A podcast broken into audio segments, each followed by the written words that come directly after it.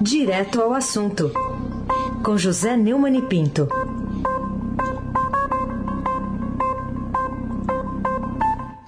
Oi, Neumani, bom dia. Bom dia, Raíssen Abac, Carolina Ercolim. Bom dia. Carlão Amaral. Bom dia, Moacir Biasi, Clã Bonfim, Emanuel, Alice Isadora. Bom dia, melhor ouvinte. Ouvinte da Rádio Eldorado, 107,3 FM. Raíssen Abac, o craque. Começar com um título aqui na primeira página do Estadão. Bolsonaro cria crise com estados com veto no saneamento. O Neumann, queria que você falasse, é, você acha que essa notícia já seria motivo para tornar relativa a comemoração que você fez aqui mesmo do novo marco legal do saneamento aprovado pelo Congresso? O novo marco legal do saneamento básico é um documento histórico, porque é uma deficiência grave do Brasil há muito tempo. É, hoje nós vivemos um panorama de desigualdade social e que se reflete muito nas condições higiênicas. Estamos numa pandemia e nessa pandemia os mais pobres, os desvalidos, não têm condições sequer de ter água disponível na torneira para poder praticar os elementos de higiene alimentares. Tanto por isso que estão é, tendo os números mais violentos de casos de óbitos na Covid-19.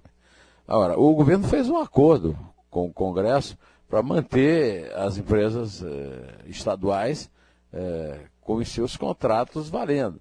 E o Bolsonaro, como sempre, vetou. Agora, a expectativa é que o Congresso vete. O Alcolumbre já anunciou ah, essa possibilidade. E há também uma revolta muito grande porque trata-se de uma guerra política, de uma eleição que só vai ocorrer daqui a dois anos. É, por que então essa, esse tipo de atitude hostil? Né? Pelo visto, o nosso absurdo continua. A prioridade do Bolsonaro é a guerra eleitoral, não é a vida dos brasileiros. E depois ainda reclamam, agora estava ouvindo aí o, o, o narrando aí o telefonema do Pazuello para o Gilmar, reclamam da palavra genocídio. Ah, genocídio, sim, é um veto do presidente Bolsonaro para a, a obrigatoriedade do Estado financiar acesso dos índios à água corrente e instalação de UTIs para as comunidades indígenas. Genocídio de indígenas. Carolina Ercolim, tintim por tintim.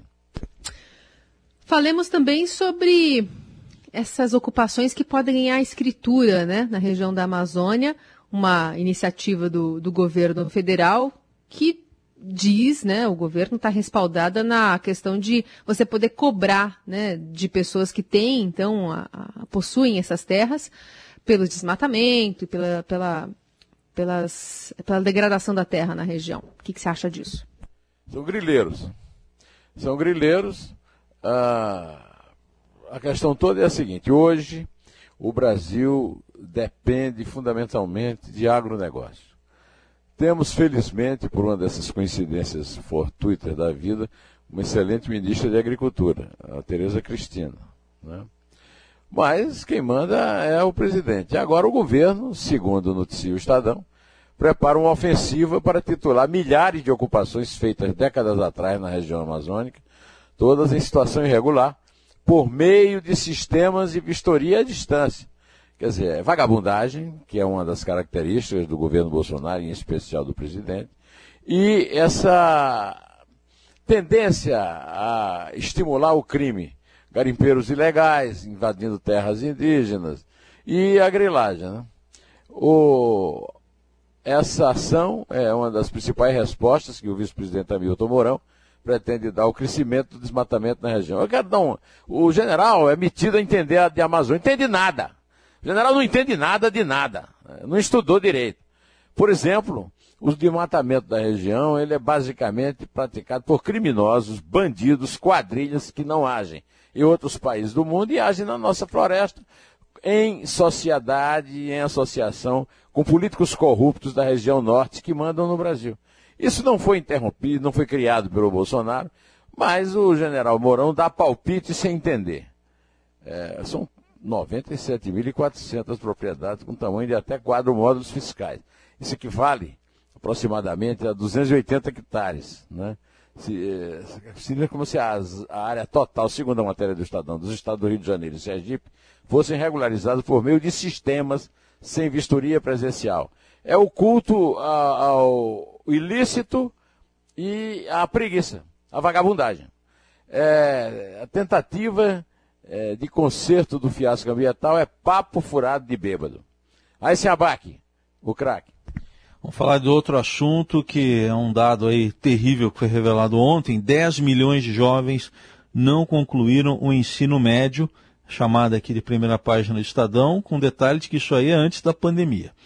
O, o Neumann, até que ponto essa estatística reflete mais um desastre que foi a entrega do Ministério da Educação aí no governo Bolsonaro a uma briga, né? Uma briga meramente ideológica que não leva a nada. E essa situação da educação no Brasil precede ao, ao governo Bolsonaro. É, é um, a educação brasileira é um vexame internacional, foi em todos os governos anteriores ao Bolsonaro. O Bolsonaro radicalizou isso, como você bem lembra, a extremos absurdos é, primeiro com um colombiano maluco, o Vélez Rodrigues, é, que foi demitido não por, pelo péssimo desempenho na, na educação, que foi inclusive desmascarado pela deputada Tabata Amaral lá no Congresso, mas com a entrada do Abraham Weintraub, um analfabeto, pela primeira vez, você teve sempre problemas na educação, mas nunca tinha havido antes um ministro da educação que confundia o maior escritor mundial do século XX, Franz Kafka, com Kafta, uma cepipe árabe.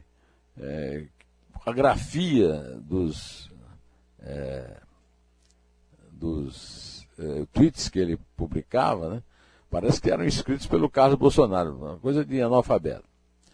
Agora, os dados sobre a escolarização da população brasileira, que estão sendo publicados aí no Estadão, vem melhorando, mas ainda mostra uma forte desigualdade, especialmente a partir da adolescência, quando parte expressiva dos jovens ainda interrompe os estudos.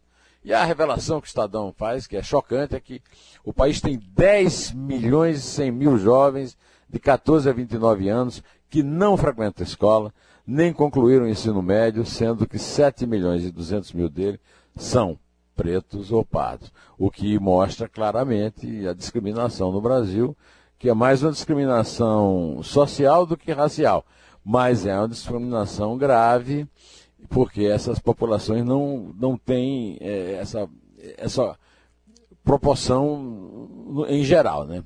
São informações do, da Pesquisa Nacional por Amostra de Domicílios, o famoso PNAT contínuo, né?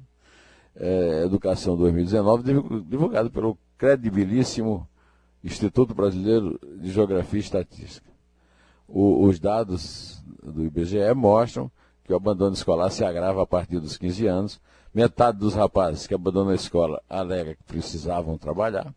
E as mulheres, quase um quarto delas, 23,8%, deixaram os estudos porque ficaram grávidas.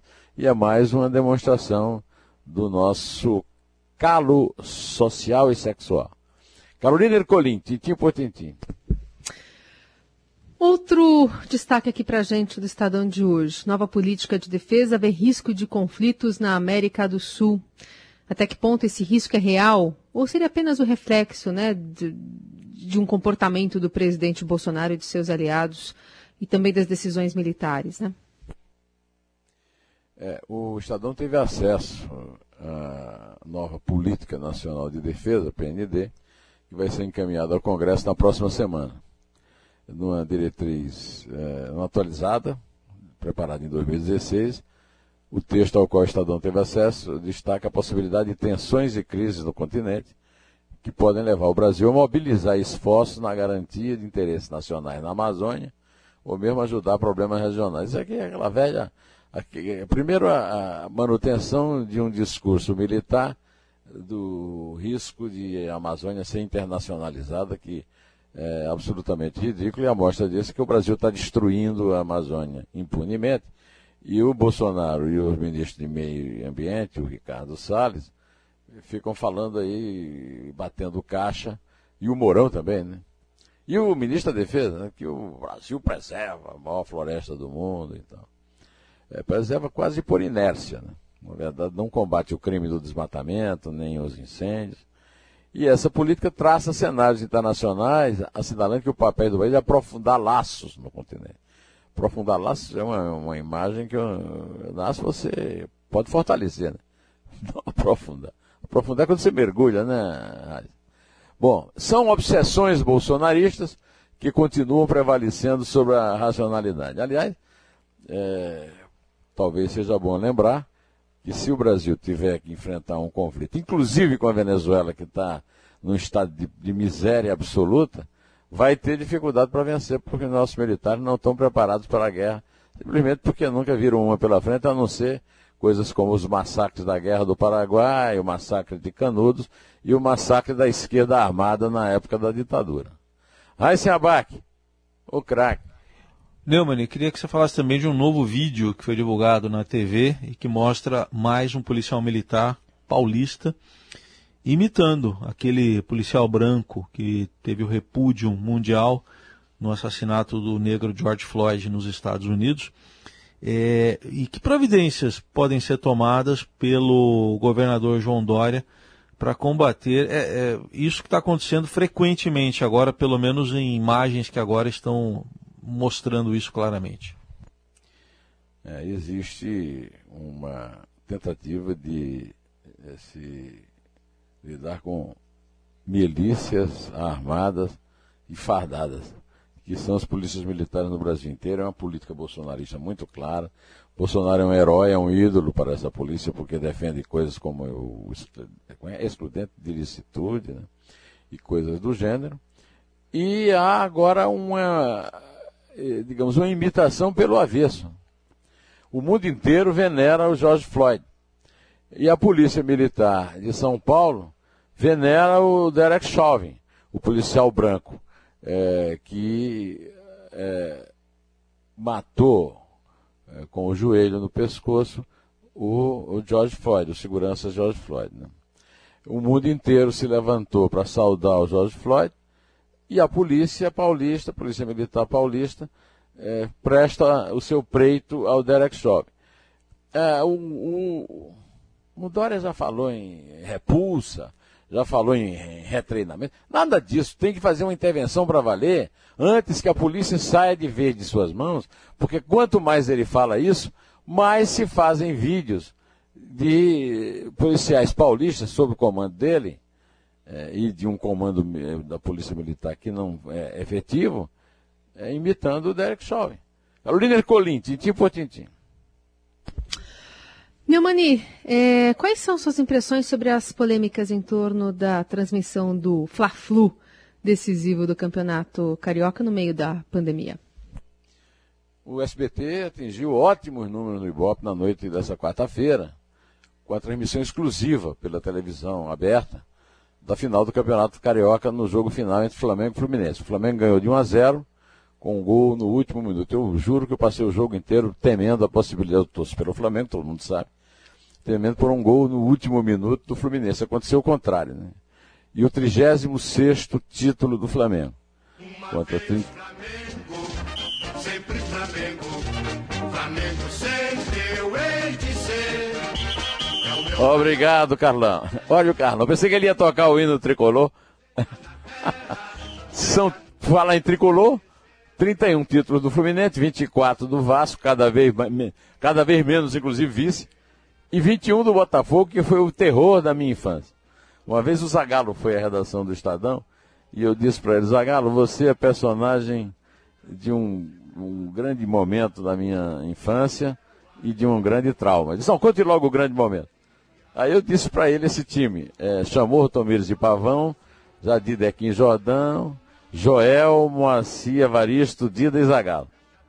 Ele e o trauma, disse, o trauma foi 3 a 0 Três gols de Mané Garrincha, final do campeonato de 63. Esse time que eu falei era, foi o tricampeão de 53, 54, 55. Aliás, com técnico estrangeiro, o famoso Freitas Solis, paraguaio. Né? Ah, eu quero dizer que, ah, apesar disso tudo, a, a o SBT, inclusive, ganhou até do Jornal Nacional, com o começo do jogo do Flamengo. O, o SBT encerrou a, a transmissão antes do carnaval, até porque foi prejudicado o carnaval pela proibição de aglomeração na pandemia, né? É, então entrou o Boteco do Ratinho. E eu quero dizer que eu fui procurar o carnaval do Flamengo no, no Sport TV e encontrei um velório lá. Achei que tinha morrido alguém. Achei que na, na, na, saída da comemoração o ônibus do Flamengo virou e todo mundo tinha morrido. Repetindo a tragédia lá do, da, da Colômbia com a Chapecoense. Olha, foi a primeira vez que a Globo foi derrotada na faixa do horário desde 2015, quando era, quando era superada pelos 10 mandamentos da Record. Foi uma jogada de mestre do SBT que se esgotou na entrada do Boteco do Ratinho. E, e é, há uma série de considerações a fazer que eu vou ficar por enquanto é, apenas com a citação de um grande tricolor que eu admiro muito desde criança, que é o Nelson Rodrigues. O Fla-Flu, viu, o Carolina? O Fla-Flu, Carolina, é o clássico que nasceu 40 minutos antes do nada. Flamengo até morrer. Me mata, me maltrata, me arrebata, que emoção. Vamos pra contagem então. É Vamos três? Lá, você, você, não, eu pensei que você ia começar de 36. Ah, não. Mas o Nelson Vai. Volter deve estar feliz, né? Ah, o Nelson, nosso almirante Nelson, estaria tocando aqui. O, o, o, o Carrão precisa resgatar aí o, o, o, o pedalinho, o pedalinho o, do Almirante Nelson. O Nelson tomou muita água ontem. É, né? Pronto, na orelha. Tomou é água aí, o jogo obrigado. inteiro. Água, água, água, água, água o jogo inteiro. Só água. Água o jogo inteiro. Água, eu também. Só água. Só água. Isso. Então vamos Pode lá. Tentar, é Carolina. Três. É dois. É um. Em pé.